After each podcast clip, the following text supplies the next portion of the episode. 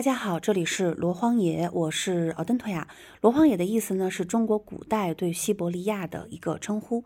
我是一名青年写作者，同时也是一名蒙古族传统萨满。我今天呢，想跟大家分享的这个内容，是我之前在播客当中呢也分享过的。但是由于当时刚开始做播客，我特别紧张，然后大脑是一片空白的。虽然现在也特别空白吧，但是比那个时候要好了那么一丢丢。呃，所以在基于以上的这样的一个原因的时候呢，我觉得自己当时在录制播客的时候口条并不是很顺，所以我就把那期节目就删除了。但删除之后呢，我自己其实，在经过了这一快一年的一个思考之后，我还是认为是很有必要再次拿出来跟大家来分享的。之所以有这样的一种想法，是因为这个案子。是我从事萨满职业以来，可能是让我觉得经历的最为悲痛的一个故事，因为这个故事的主人公他在去年的八月底已经跳楼自杀了。我在整个过程当中呢，其实我是拼尽了全力的想去帮助他，想去救助他，但是都是一种回天乏术、一种无能为力的一种状态。呃，之所以想再次拿出来把他的故事分享出来，是因为非常的具有借鉴意义。因为这个女孩呢，她一心呢追求神通，但是她没有那么好的法缘，所以最终是走上了一个悲剧式的一条不归路吧。所以我是想把这个故事拿出来，更多的分享给呃在听我节目的这些人。可能有一些朋友，你们可能也是觉得啊，有一些这种梦境，或者是有一些所谓的体感，然后你就认为自己一定是那个天选之人。所以我是觉得走上这条路，它本身其实。呃，真假的界限是很难去辨别的。你如果没有一个很好的法源，或者是自己没有足够的一个认知，没有足够的智慧去进行分辨和判断的话，那么迎面而来的可能也是一个万劫不复的深渊。所以基于以上种种吧，我还是想把这个故事再次分享出来。那么下面呢，我想正式的来讲述这个故事。时间呢，要回到大概是前年的样子。三年以前吧，我当时是独自一个人在靠近北京十三陵的一个深山老林里边在独居生活。我当时之所以搬到那个山上呢，是因为我做好了一种觉悟，一种什么样的觉悟呢？就是我一辈子要把萨满的这样的一个神圣的法师的一个职业呢，要荣耀他，荣耀我的祖先，同时我要精进我的修行。所以我当时是想的是在山上呢独居生活修行十年，十年之后呢，我再下山啊，可能我的整个。状态是一个另外一个情况吧，结果就在我住了生活大概快一年的时候，呃，发生了一些其他的一些事情，就促使我是要去其他地方的。所以想着是在全国旅居的这么一个计划当中，我的第二站呢就选择了江苏的苏州，是靠近太湖岛的一个非常偏僻的一个小村子里边，那个地方也非常的偏。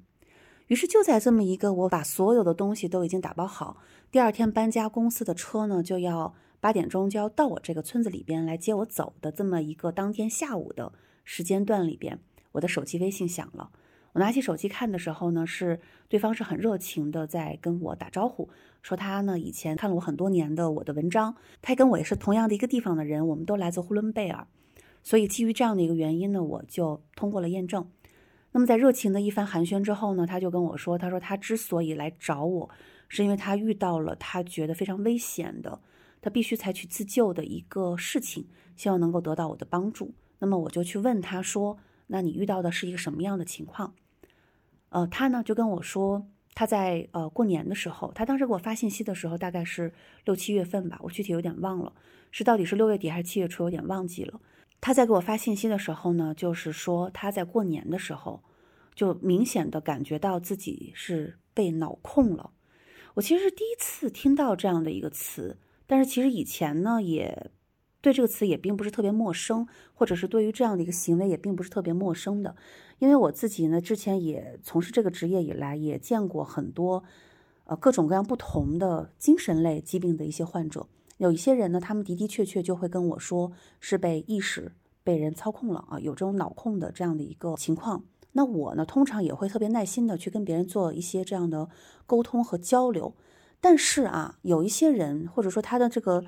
明显是一个精神类的疾病患者的时候，他说话其实是不能够自圆其说的。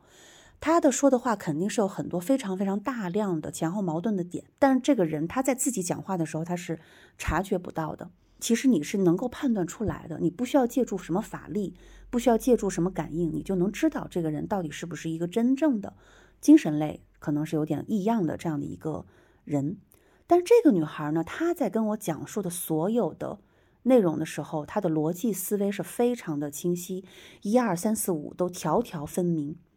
然后呢，她甚至跟我说她的体感，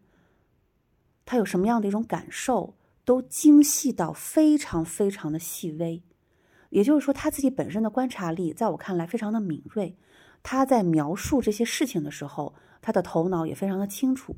所以基于这个呢，我当时就判断说，他应该不是精神类这样的一个患者。那么在他的描述当中呢，他就说到，在过年期间，他是非常清晰的听到了他脑海中大概有两到三个男性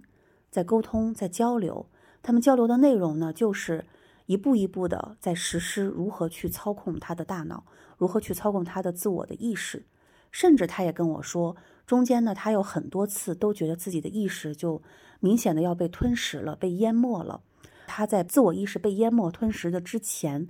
就会采取一些自救的一些方式，包括他现在跟我讲话，加我的微信，都是现在是在仅存的自我意识尚有的基础之上。他在跟我说话，然后他提醒我说：“姐姐，可能一会儿我说话就不理你了，不会给你回信息了。那请你一定要相信，不是我不理你，而是可能我的意识被他们吞没了。因为他的整个逻辑思维非常的清晰，他能够很准确的描述出自己的体感，然后整个的状态呢是能够形成一定程度的逻辑上的闭环。所以我当时认为说。”他可能真的是遇到了一些外邪灵体的一些干扰，但是当时呢，因为我马上第二天我就要搬家了，我头一天家里所有的东西都是打包的，我就本身是处在一个整装待发的一个过程里边，所以我是肯定不可能去帮助他的。因此，在这样的一个状态之下呢，我就问他你是在哪个城市？他说他是在呼市呼和浩特。那我就说，哎，我刚好挺巧的，就是我在那边呢，刚好有一个我的一个同门的师兄。啊，虽然他自己祖先没有降下来，没有成为一个真正的一个萨满，但是他身边还有认识一些有能力的人，我觉得他们可以帮助你。然后呢，我就问他愿不愿意，他说其实我还是希望能找你看，但如果说你实在是没有时间的话呢，我可以找别人试一下。我说可以呀，我说那我就先把他们推给你，你加一下他们的微信。至于人家想怎么给你看，要怎么给你解决，我说你你们来沟通就可以了。于是呢，我就把我的这个师兄的这个微信呢就加给他了，啊，加了微信之后呢，大概是在一周以后，他们就见面了啊，就直接在呼市就见面了。我这个师兄呢，虽然他自己不是一个萨满，但是他认识相关的人，他的侄子呢就是从事这方面的一个工作的一个人，他的侄子呢也挺有意思的，就是那种也不是真正的萨满，但是身上有祖先，然后也有一些其他的灵在。所以我不知道该怎么去定义他的这样的一种身份啊，呃，据说呢，他们那天是约在了一个蒙医医院附近的一个餐馆还是哪儿去见面，整个就聊了大概有一两个小时的样子。呃，事后呢，我的这个师兄呢，见面之后呢，就直接给我打了一个电话，我们在电话里面大概是沟通了十几分钟，内容呢大致如下，我的这个师兄呢就明确的告诉我说。呃，因为你让我们给他看，所以我带着我侄子也去了，跟他见面了。但是，呃，据我们跟他聊天的过程当中呢，就发现这个姑娘呢是非常的固执，就坚定的认为自己身上呢一定是有一些这种不干净的东西，大脑是被操控了。但是我们在跟他具体在进行更深入的聊天的过程当中，尤其是我的侄子，在一边跟他说话一边感应的过程当中，是明确的判断出。他可能是一个真真正正的精神病患者，然后呢，我的这个师兄就跟我说，呃，他管我叫老姑，说老姑，我觉得这个咱们可能帮不了他了，呃，他之所以管我叫老姑啊，是因为哦，他现在还没有成为萨满，出于对我祖先力量的尊重，他又不能直接管我叫师妹，所以呢，就是因为这么一个原因呢，他就管我叫老姑。他就觉得管我叫师妹的话，就是对我祖先、对我祖先的力量的一种极大的不尊重，所以就采取了这样的一个称呼。所以我当时听到他这么说完之后呢，我就心里有个数，因为我自己是没有办法给他看的，但是我信任的人既然这么说了的话，那我觉得这个事情可能就是八九不离十的一个状态。所以那个时候呢，其实我已经是搬到了苏州嘛，所以我在整个余下的接下来的一个月里面呢，我就是每天要收拾屋子，一点一点的收拾。因为当时呢，我的身体也不是特别好，所以收拾东西这件事儿对我来说就是一个特别艰难的一件事情。我每天只能干一点点的活，但是我每天还在从早到晚不停的干，歇一会儿干一会儿，就这样子，大概过了一个月的样子。那么在这个期间呢，就是真的是他们见面没多久之后，哦，对了，中间还忘了说了一件事情，就是我的这个师兄的侄子当时给他开了一个解法，给他的一剂药剂是怎么告诉他的呢？就是你这个事情呢可能也有救，就是你去找一个房子，这个房子里面呢没有灯，没有窗户，你在这个房子里面待上七天七夜，如果你能挺得过去，你就没事儿了；你挺不过去，那就不行。那么我为什么突然又想起讲的这一段话？我觉得可以放在后面，稍后再说。于是呢，在他们见面之后的大概又过了不到半个月的样子吧，就我还在那边收拾屋子，我的整个家里头还没有收拾的打点的非常的干净利索的时候，这个女孩呢又给我发信息，她说：“姐姐，我还是想找你给我看一看。”我说：“上次不是已经看过了吗？”因为我当时是我的师兄告诉我这个结果之后呢，其实我就心里头有了一个数了。因此我在跟这个女孩说话的时候呢，我是格外的注意自己的言语，就我绝对不会表露出说你要不要去看一下医院啊，你要不要让你家人去带你去医院去检查一下精神科什么的，这种话我一次都没有说过。直到这个女孩跳楼的时候，我都没有说过这样的话。因为这样的人，他如果说真的是有这方面疾病的话，其实他是格外敏感的。你越跟他说这样这样那样那样的话，他就越不愿意去。他是有一个特别强大的一个逆反的心理的。但是呢，他就不停的在跟我讲，就是他确确实实是遭到了一些问题。然后我现在就怎么怎么样了。我前段时间我跟我妈妈大吵一架，我还把我妈妈都骂了一顿。我夺门而出，怎么怎么样，又跟我说了一大堆这些内容。那么这个时候呢，因为我自己全身心都在收拾我的屋子，我是完全没有力气，一丁点儿在他身上感应的那个想法我都没有，我就只是在跟他做交流。那在交流的过程当中，因为他每天都在给我发微信，每天都在发微信，我就每天的跟他沟通，我就一直跟他讲说，哎，你要放平你的心态呀，啊，即便你可能是有一些外邪的干扰，但是你不要害怕。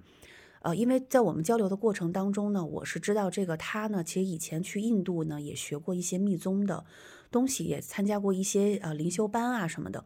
然后呢，我就跟他说，我说既然你之前也是亲近过这种佛法的，或者是一些其他的一些正法，那么你要把你这种以前学过的这些知识呢，你要把它善用起来，巧用起来，去对治你现在遇到的这样的一个情况。我说你现在呢，就只能把它当成是一个心魔来对待。你自己每天全情投入的去念经或者去打坐，你不要去想这些东西，你信靠这个佛陀的力量，或者是你信靠你信靠的这些力量，你去对峙这样的一个东西。我就每天跟他讲的是这些，因为我确实当时是顾不上他的一个状态。但是呢，他每天都在跟我交流，然后以至于最后呢，我就产生了一种疑惑，就是诶，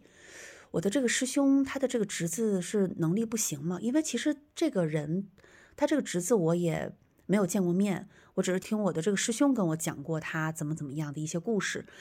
然后呢，以至于在这样的一个过程当中呢，我就说，好像我一下子就丧失了对于我朋友的朋友的一这样的一种基本的信任的东西。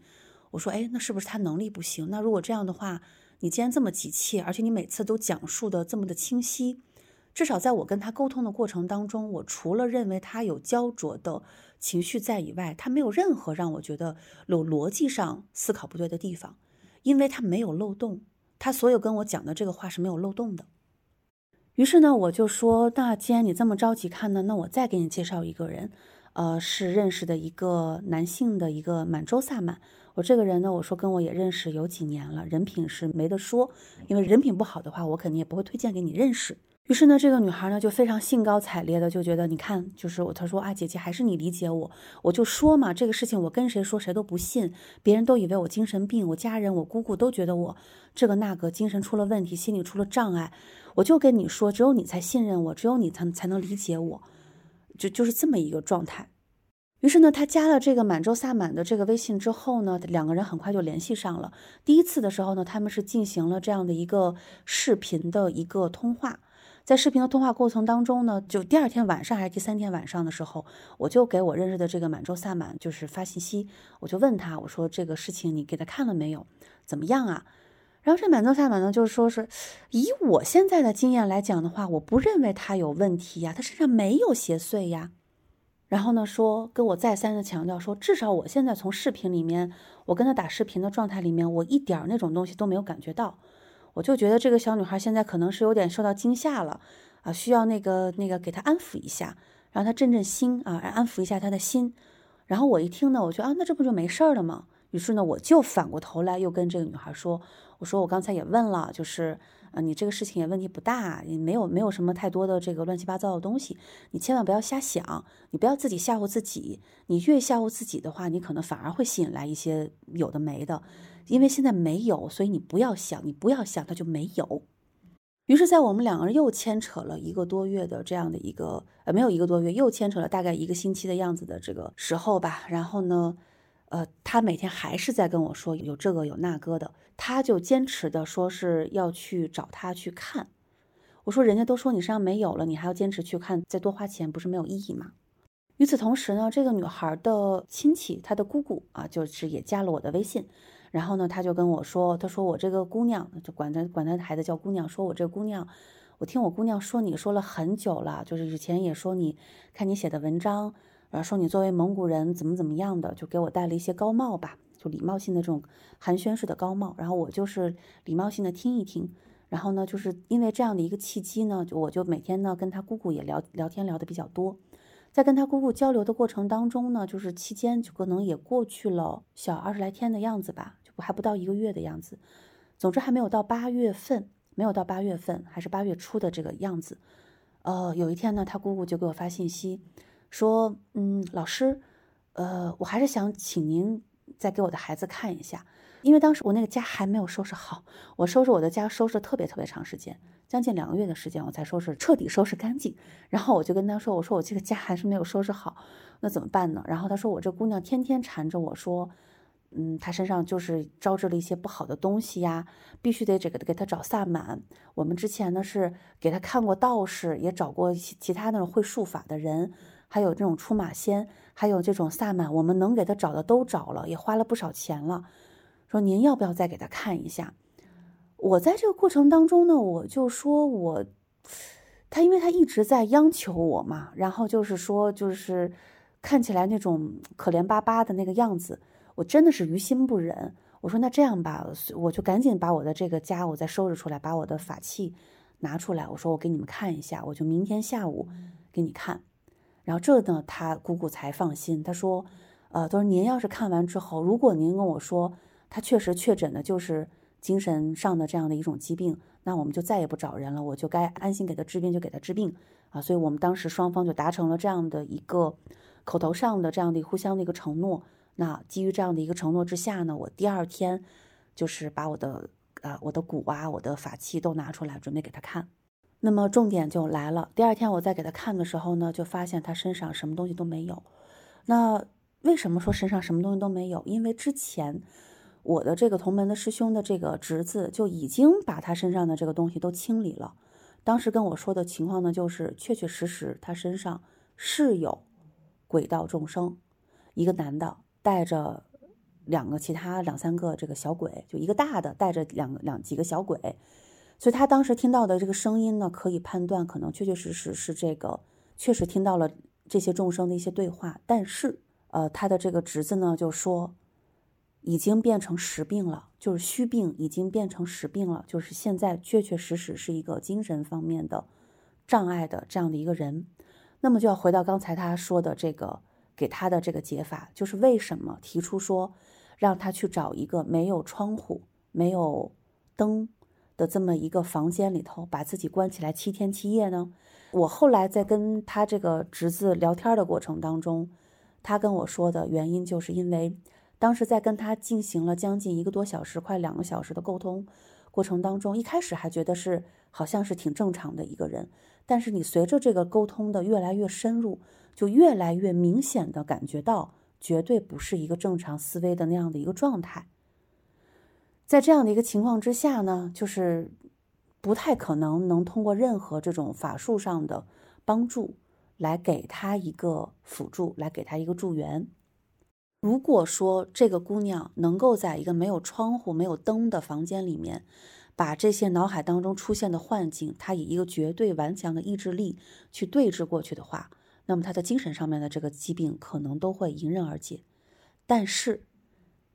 她说她做不到，所以当时他就抛出了这么样的一个答案，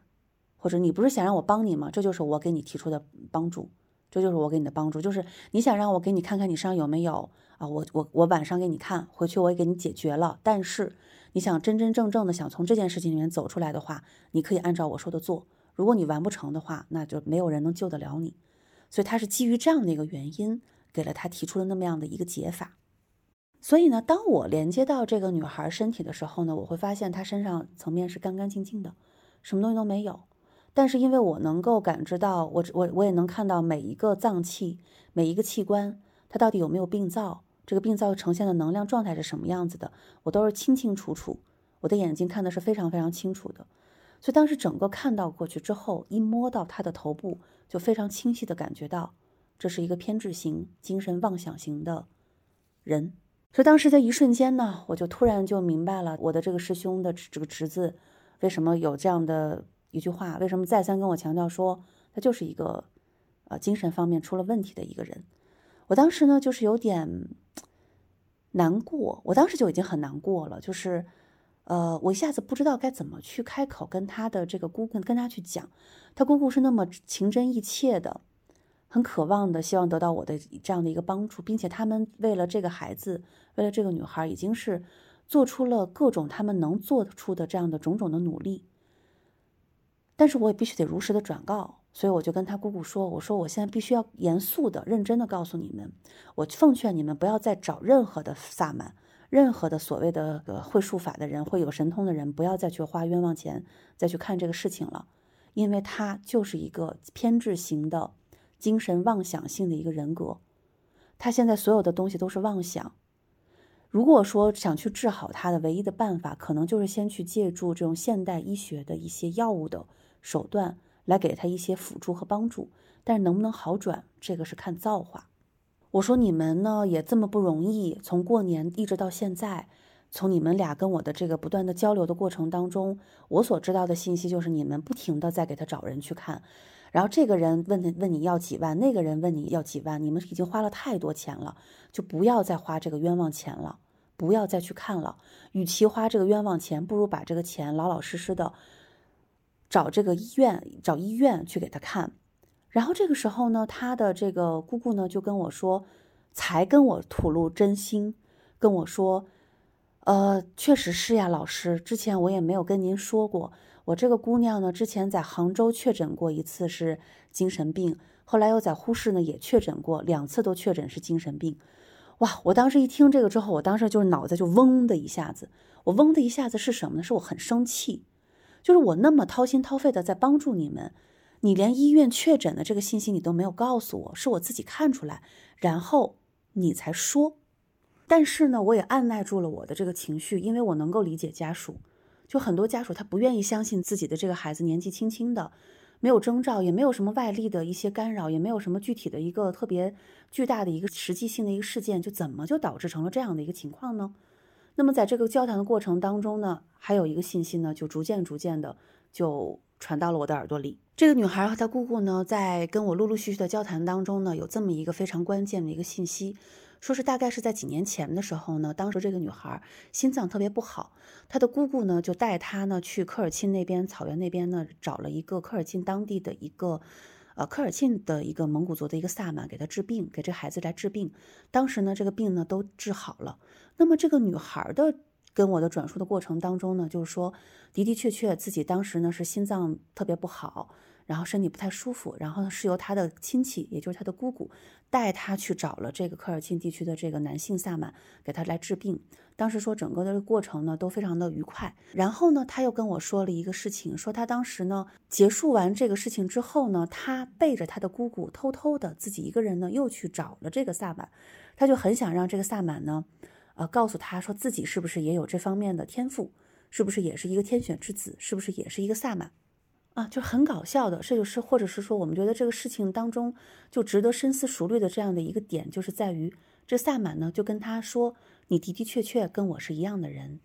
这个事情到了这样的一个时间节点之后呢，我就知道了这个前因后果。但是这么一个事情，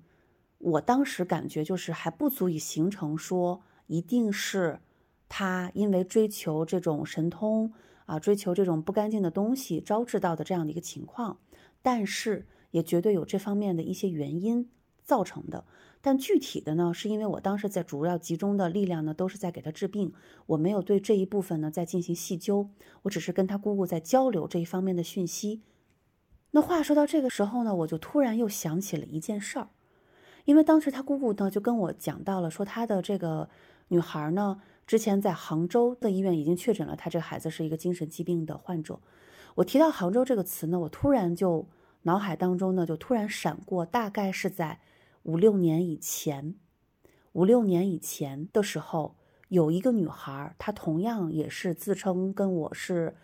一个地方的啊，呼伦贝尔的，也是个蒙古族，看过我很多文章，说自己当年呢，呃，就是想拜一个科尔沁的萨满为老师。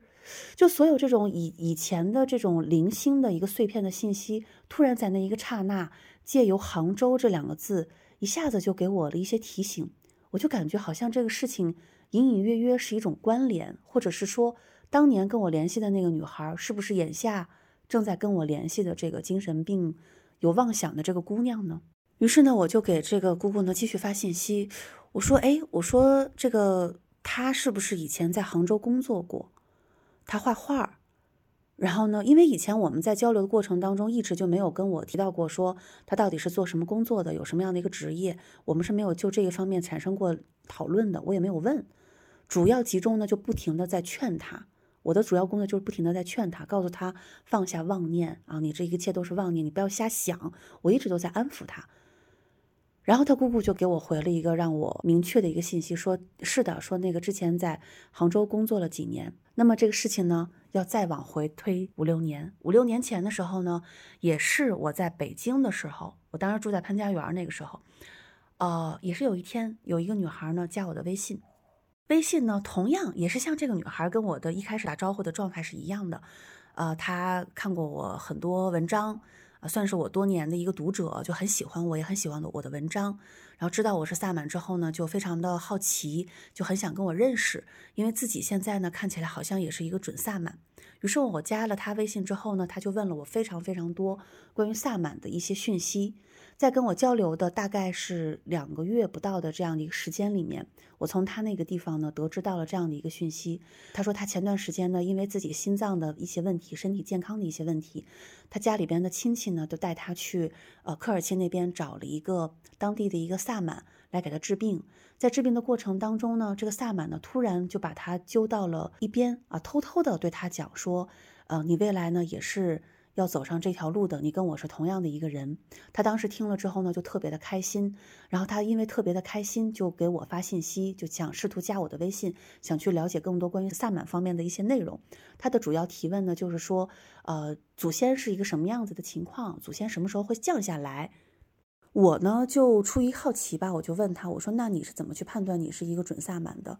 啊，然后呢，他就跟我说，科尔沁的这个萨满师啊，偷偷的把他叫过去之后，说你也是跟我们一样的人。之后呢，他们治完病之后，当天就离开这个地方了。但是他其实是因为有这个萨满师的这个微信的，他对他说的这句话呢，就一直念念不忘。于是私下里面就跟他联系。于是呢，他背着他姑姑，他家人谁都不知道啊，他他妈妈也不知道，他家人也不知道，他姑姑也不知道，他自己一个人，就是呢，决定从杭州。呃，飞到科尔沁那边呢，想去拜他为老师。当时他在加我微信的时候，就处在一个要去前往科尔沁，但还没有前往的这么样的一个关键点。因为他整个人表现的就非常的兴奋，然后呢就说啊，我现在也是要成为跟姐姐一样的人了，我也希望自己能够呃怎么怎么样啊，什么什么样子的。结果在跟他说话的过程当中呢，我特别的不开心。啊，主要是不高兴，不能说是不开心。我不高兴的点是在于他特别的自大，就是他还没有成为一个真正的萨满，甚至在我眼里，就是也没有确定身上到底有没有祖先神的时候，他就已经开始跟我说：“我作为一个普通人，我应该怎么怎么样？我作为一个萨满，我怎么样才能让自己保持一种普通人的心态？如何如何？”他就开始跟我说这样的一些非常狂妄的，然后在我看起来就非常可笑的一些话。所以我当时后来呢，在跟他交流的时候呢，我是已经不太怎么给他回信息了。但是呢，他是基本上是，呃，隔三差五的，他就要跟我汇报他的行踪啊。比如说，他要他要上飞机了，他马上就要走了，他就会跟我说一下。我当时就是怀着一个极大的耐心啊，但是我不太想搭理他，我就礼貌性的回复一下，嗯嗯，是的，好的，我都是非常冷漠了。结果后来呢，他去了科尔沁那边之后，他回来跟我分享了他当时发生的一些故事。这个故事。让我觉得他之所以他第二次再去找我时候，他已经有了那种非常强烈的一个精神妄想，是有原因的。那这个故事呢，是让我觉得非常蹊跷的一个地方，就是真正的蒙古地区，真正的萨满一听就觉得这事儿是不对的。他说他当时去了这个科尔沁之后，找到了他的这个所谓的这个师傅呢，敲了三天的鼓，敲了三天的鼓都没有祖先请下来。我当时呢就直接反驳他说：“我说那就说明你身上就没有祖先。”他呢就反驳我，他说不对，他说那是因为我只是现在时间没有到。我说不是的，你但凡身上你有真正的祖先，就算你现在没到时间让你成为萨满，你的祖先听到鼓声也会降下来，告诉你该怎么怎么做，你应该如何去供奉你的祖先，什么日期是需要你该注意的，你这些都没有，你敲了三天，你在敲什么？他说：“我也不知道我的师傅在在说什么，因为我的蒙语也不是特别好，就听到他不停的唱，不停的说，不停的敲，但是敲了三天鼓什么都没有。然后呢，就是给我安了三个小铜人儿。我说什么叫小铜人儿？他说他让我回去做供奉。我说你连祖先都没有，怎么就给你突然就来了三个小铜人让你做供奉？他供奉的原因是什么？他给你讲了吗？”然后呢，这个女孩呢就支支吾吾的，就回答不出来，说我也不清楚。但是我的老师也总不能害我吧？她总之就开始开始跟我表现的非常的雀跃，非常的兴奋。然后呢，我一听呢，我就觉得，我说你这个老师非常有问题。首先第一点，真正的萨满，或者说一个人他是一个真正的准萨满的话，你身上真的有祖先，你不要说敲鼓三天了，你就敲个三分钟，敲个三个小时，也一定会下来的。至少是跟你交代一下怎么回事儿。是你是四十岁的时候才能真正成为萨满，还是三十五岁的时候才能真正成为萨满？你的祖先会跟你讲的。你敲了三天都没有下来，就已经很诡异了。然后现在在没有祖先的情况之下，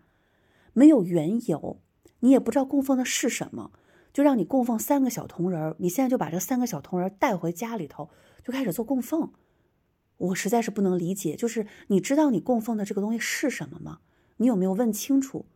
他说我不知道，但是我的老师总不能害我吧？他反反复复的就在说这样的一句话。后来呢，我就听到他说这句话，我就一直在跟他强调说你的老师绝对有问题，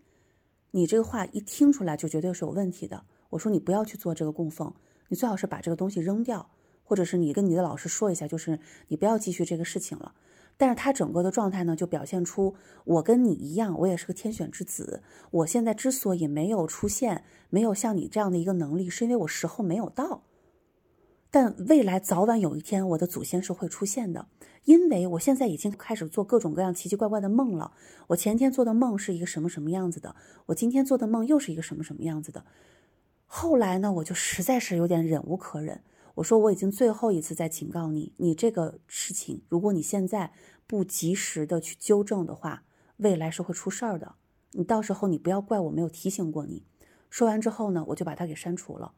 结果这个女孩呢，就我把她删除之后，她不停的给我发微信，试图通过验证。她反反复复的就追问我说：“为什么？你为什么要删除我？”我就没有回答她。结果我上了那个某瓣之后，发现她私信又开始过来轰炸我，就是啊，我倒也不是什么一定要让你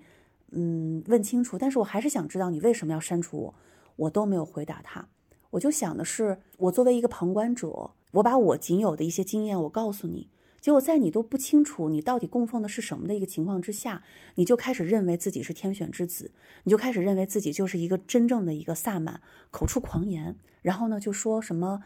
呃，我现在作为一个萨满，我应该怎么去对待我的这个身份啊？那其他的普通人就如何如何，就立刻这个级别高低就开始已经有开始这种分别了。那从我的角度上来讲呢，我当时就觉得这个人没什么智慧，我不愿意跟这样的人打交道。就是有神通的人多了，狂妄的人也特别的多。但是你但凡有神通，然后你又很狂妄，然后不知所以的那个状态在我面前展示出来的时候，我就不愿意搭理你，因为在我眼里，一个普通的一个只会每天望天放羊的一个牧民，我不认为他的智慧就比我们萨满要少多少，这是我一向的一个观点。所以最后呢，就是我就没有理他。这么时间呢，又这么过了几年。这当时呢，当我发现过去找我的这个人就是眼下的这个现在向我求助的这个人的时候，所有的谜团都解开了。原来他现在，然后我更多的产生的是一种极度的震惊，就是当年因为他一心追求神通，一心的认为自己是一个天选之人。了不起的人没有任何的认知，没有智慧去分辨。同时呢，我跟他提出的警告呢，他视作耳边风。结果现在他是真真正正的遭受到了一个邪法的吞噬的时候，我非常的震惊和难过。于是呢，我就把我当年几年以前跟他发生的这个事情呢，我原原本本的，我就跟他姑姑呢去复述了一下。他的姑姑呢就跟我说，说是的，他那个之前之后呢，家里头就是供奉了非常多奇奇怪怪的，他自己也分不清的，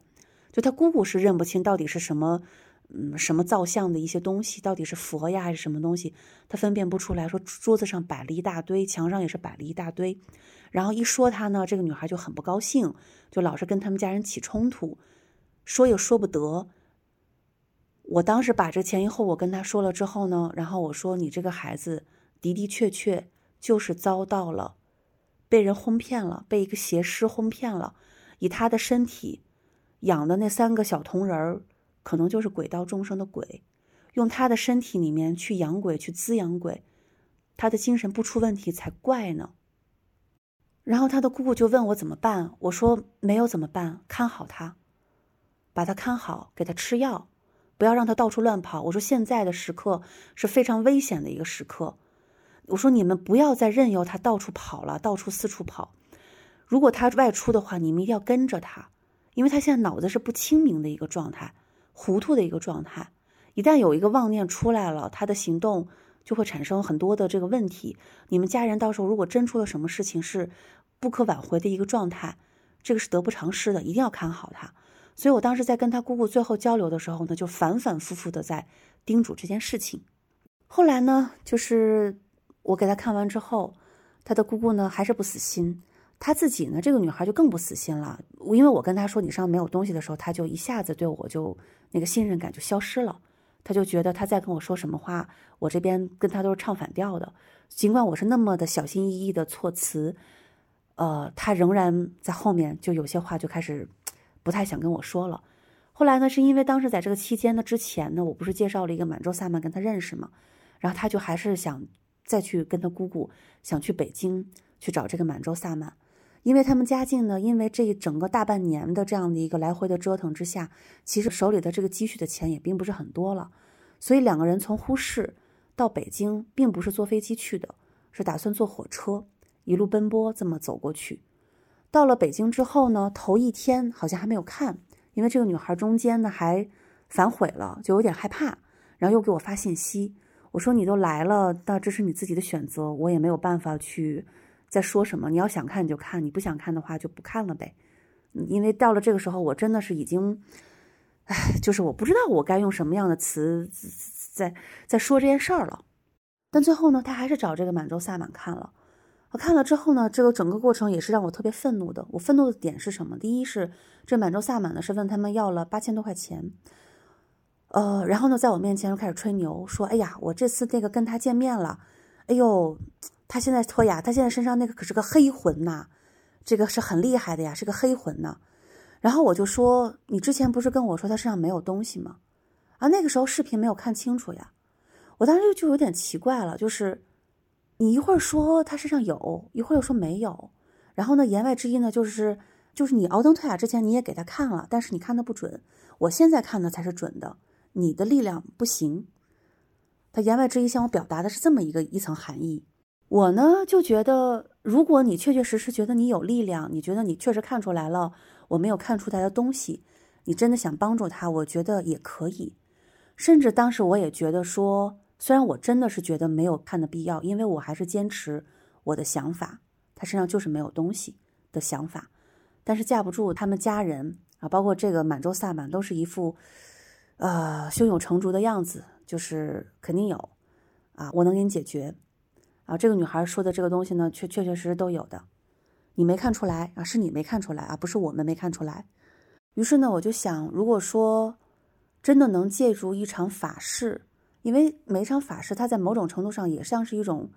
心灵辅导一样啊。如果能通过一种盛大的、严肃的啊，容不得你开半点玩笑的一个沉严肃的，不好意思，我不知道该用什么样的一个词来形容的这样的一种仪式。来去把这个心理上的这种困惑能给它击碎的话，那也不失为一好事一桩。那你们想做，那就你们做，因为我该说的我都说了。我当时跟他姑姑说：“我说你确定你要做吗？这个你们现在也没有多少钱了。”然后他姑姑就跟我说：“说那个，嗯，老师，我们已经想明白了，我也明白您跟我说的这个意思，但是我们还是想再试一试。”我说：“那既然如此的话，我确实 我也没法拦着你们。”你们想试就试吧，因为这个是你们自己的这个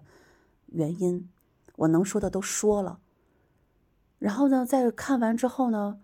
呃，这个女孩呢，还她让她的家人就拍了一段视频，把当时整个这个过程也发给我看了。我当时一看，我就说这个的的确确是一个精神病的患者，因为她不像是那种被邪祟附体的那样的一个样子。我当时就更加坚定了我的这样的一个想法。更搞笑的是什么呢？就这个满洲萨满当时给他看完之后呢，还信誓旦旦的、信心十足的给我发了一段语音，就是我已经解决了啊，那我我这怎么怎么样的就没事儿了啊。现在这个小女孩现在感觉也特别的良好，我让他们家人都回去了，没事儿了。结果，就这个事情没到两个小时之后，这个女孩又给我发信息，说老师，说姐姐，我现在又听到了脑海当中的这个声音。我当时一看到她给我发这个信息，我都炸毛了，我都炸毛了。我炸毛的原因是因为这就是妄想，这就是一个实实在在的妄想。什么所谓的神通，什么这个法师那个法师，不应该有。你又没有办法正视自己的状态，然后我跟你的家人怎么去苦口婆心的说，没有一个人听我的，然后白白的花了那么多钱。然后还有一个牛逼哄哄的一个萨满，要在我面前彰显他所谓的力量，要压我一头，意思是你都没有看出来。所有的这些一切因素加起来，我都炸毛了，我都炸毛了。我说为什么会这样？为什么我信任的一个萨满，我想介绍过去，我想帮助你，然后你还要骗人家钱，然后你你最终什么东西都没有的情况之下，你还要去做这个法事，你的居心到底何在呀？我后来就把这个萨满的微信我都拉黑了。然后我炸毛的还有一个原因就是我太累了，我已经没有办法再去跟你说任何的这个讲讲道理、讲法，告诉你怎么样有认知，怎么样有分辨，怎么样去正视你的心魔，我已经没法说了，因为你是一个妄想，因为你是个妄想症，我没有办法跟一个妄想症去告诉他这个情况。我唯一能说的就是不停的告诉他的姑姑说，看好他，带他去医院，给他吃药。不要让他到处自己一个人乱走。出门的时候，你们得跟着他，不然会出事儿，不然会出事儿。那么这个事情过去之后呢，他后来陆陆续续又给我发信息，我就已经不回他了，因为我好累呀，我已经真的我耐心全无。然后整个这一系列的所有的这个那个那个这个的，我觉得我已经没有办法再帮他了。但是我那个时候还是在跟他姑姑保持一些联系，我隔三差五的就会问一下他姑姑，就是他最近怎么样啊？啊，他有没有出门？出门你没有跟着呀？就我每天就会叮嘱一下。最后一次呢，这个小女孩给我发信息呢，是在九月底的时候，她说：“姐姐，你把你的地址给我发过来，我过两天要跟我的家人去秦皇岛，我想买一些海产品给你吃。”我说：“我自己因为供奉龙王，我是不吃海鲜的。”我说：“谢谢你啊。”嗯，然后呢，她说：“哎，最近这么一段时间。”这一两个月以来，我麻烦你很多，然后一直都觉得挺愧疚的，因为你帮了我这么多忙，每天你都跟我那么耐心的跟我说了这么多的话，然后我特别感谢你。我说没什么呀，我说你自己，呃，如果说现现在心情挺好的，我觉得你可以念念经。我就我还是在见缝插针的告诉他，要用正法的力量去对峙一些东西。这就是我跟他的最后一次联系。然后大概是过了两个月，十一月份的时候，我突然发现，哎，有一天我在晚上快十点十点半左右吧，我在收拾屋子，我突然想，哎，这小女孩怎么不再给我发信息了呢？因为在以前啊，就是即便我当时就最后我已经没有耐心的时候，我实在是耐心全无的时候，她也一个星期会给我发两三次信息，她也会就很频繁的给我发信息。我尽管没有耐心，尽管有时候不回她，但是她发十条，我还是会回一条的，不会一条都不回。然后我当时就觉得挺奇怪的，我也不太好意思直接问她，我就给她姑姑发信息，我说那个谁怎么最近一直没有跟我联系，他怎么样了呀？他姑姑就跟我说。啊，我的姑娘在几月几号跳楼自杀了？我说这么大的事，你们家人怎么没有跟我提呀？怎么没有跟我说？然后他说：“呃，老师，我们那段时间一直都在麻烦你，真是给你添了太多的麻烦了。而且你是可能是我们遇到的所有的人里边，是真是真心实意在帮助我们的一个人。我实在是不想在姑娘去世之后，我们再去麻烦你了。”就已经给你添了很多麻烦了。然后呢，我就详细的问了一下他当时为什么是自杀，是怎么回事儿。然后他姑姑呢就跟我说，当时呢就是从秦皇岛回来之后，他这个女儿呢就有一天就非说要去道观去打坐，呃，要去某个地方的道观，坚决呢不让他妈妈跟着他去。他妈妈呢也心很大。因为这几年呢，就是被他女儿的这个精神状态也搞得非常有抑郁，他妈妈自己的情绪也是产生了非常大的一个抑郁情绪，自己都是不能不太能控制的。然后他女儿那么说完之后呢，就也没有跟过去。当天呢，在道观里面呢，也是给他们家人都拍了视频，就是你看我到我已经到了这个地方了。晚上的时候呢，就是我明天再给你们发信息。晚上的时候呢，他自己呢就是跑到了一个宾馆里面。特意的是找了一个二十一层的宾馆，还是二十七层的一个宾馆，总之就是楼层很高的一个宾馆。在大概是半夜三四点钟的时候，写了一封遗书，然后开窗户跳楼就自杀了。警察是在凌晨的时候才发现了他的尸体，然后呢，也在宾馆里面搜到了他的遗书。当时这件事呢，他姑姑跟我说，是因为对他们家和他打击都非常大，整个人当时听到这个信息的时候，就整个身子是瘫软的，站都站不起来。然后现在他们家里边的，就是好像是舅舅，还有什么其他的一些老人吧，还不知道这个孩子自杀的这么一个事情。总之呢，就是这样的一个故事。然后我当天晚上就非常的难过，就是哭了一鼻子。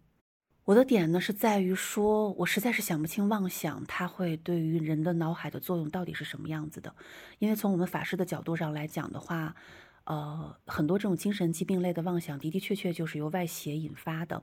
但是像他的速度这么快，短短的几年之内就已经由这种虚病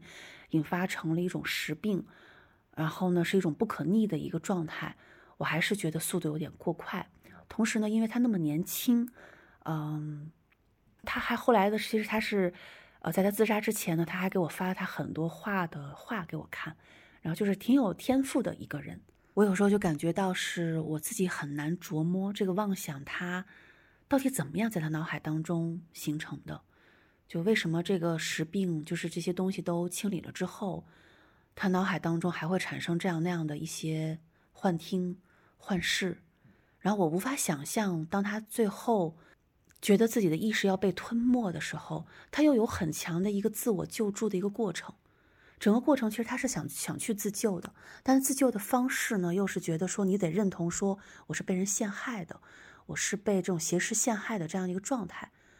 我不知道该怎么去再去回忆这个事情。就如果让我对这个事情整个做一个梳理的话，我不知道我有一个什么样的反应。但是我们回到这个事情本身来讲的话，他的问题在哪儿？其他问题非常的大。首先他自己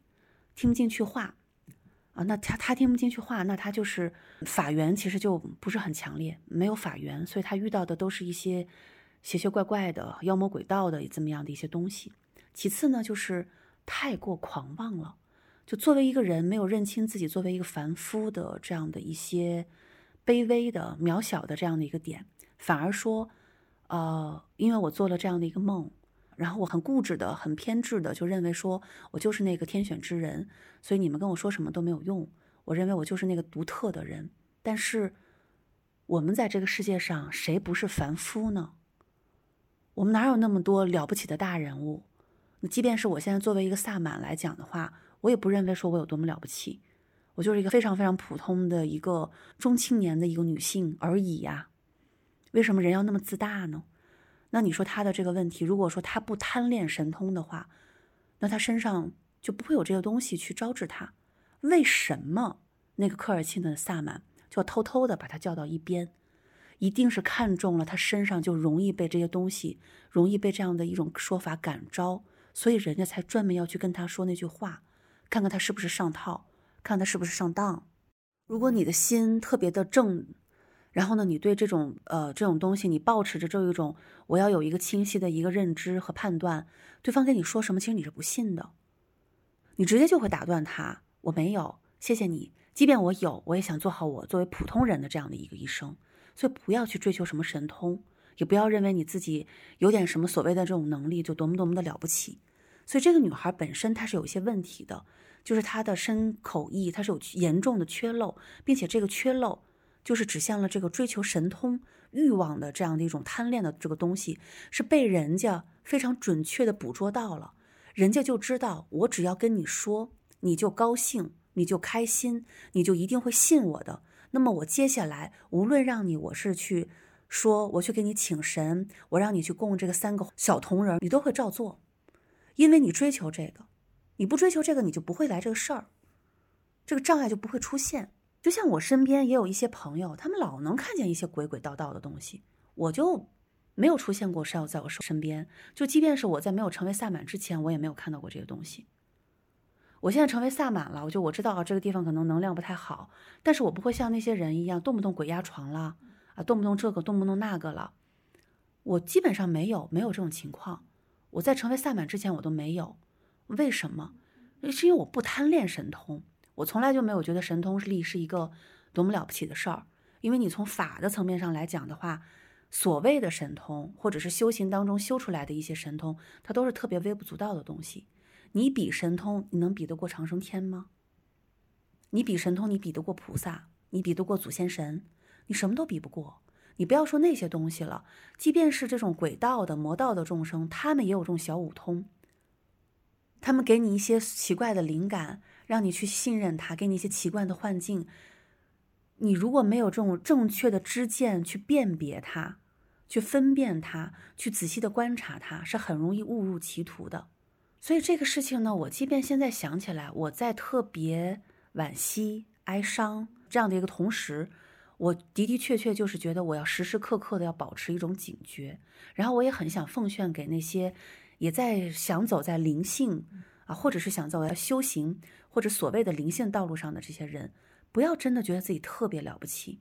当你身上突然莫名其妙出现一种能力，出现一种体感的时候，你要一定要有一个清晰的辨别力。找一个可靠的、信任的人给你指引一个方向，明确说身上到底是不是这么一个事儿，有没有？